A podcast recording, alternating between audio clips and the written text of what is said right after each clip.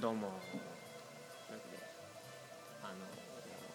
フィリピンの南の島でねはい、出会いました浩平浩平です。じゃあ今度は浩平の番ではい、しんちゃんからお題うんをいただきました。うんどういえうースタート世界の携帯事情。うなるほど。こんもう完全に俺の趣 味だね れは趣味携帯いや知りたいとこだね知りたいとこうんろ。うんどうだろう。日本の携帯のキャリアはどこも SIM ロックをしてて、日本はすごい閉鎖的な。なるほどそ携帯のの環境電話番号がついてるカード SIM カード SIM カード。がもうそのドコモなドコモのしか使えないとドコモの機種でしか使えない。うんうんうん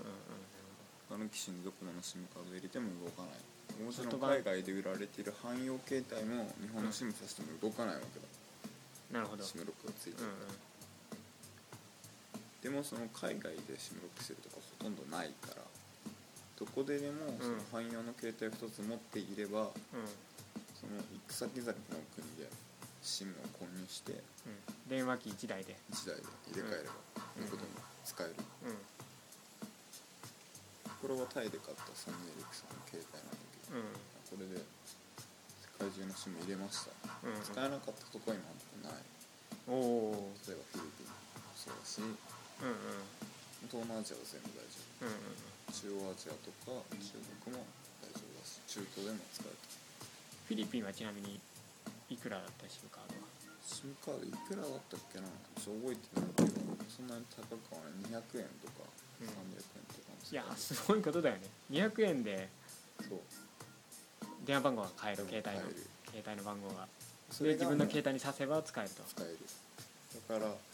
海外で売られている携帯は、うん SIM を同時に2つ認識したり3つ認識したりする携帯が今当たり前になってきてあそうなんだでいくつも電話番号だって電話番号がすごい安いからあ300円もう使い分けも使いう分どけどっちだの電話番号でも着信すそうるそうそう1台すげえなのんか便利そでもそれがもう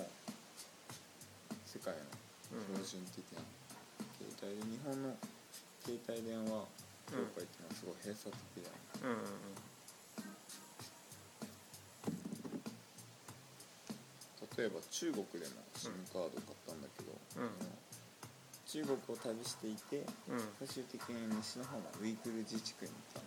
たのおおそうすると同じ中国国内なのにうん携帯が使えなくなってえ情報規制のためにそうしてるのね中国政府が、うん、ウイグル自治区は本当ひどい状況上海で買った SIM カードがウイグルで使えないそう例えばウルムチとか行ってもカシュガルとか行っても使えない、でウイグルで買った電話番号だったら電も話番号は使えるう別の国扱いだへそうだね本当に別の国扱い、